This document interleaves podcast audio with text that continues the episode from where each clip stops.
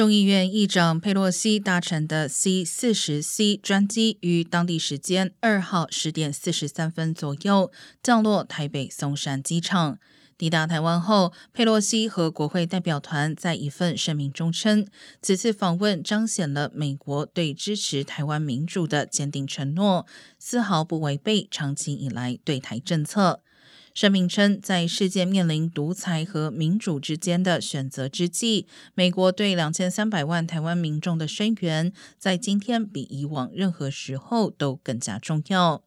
对于佩洛西访台，中国外交部副部长谢峰深夜奉命紧急召见美国驻华大使伯恩斯，向美方提出严正交涉和强烈抗议。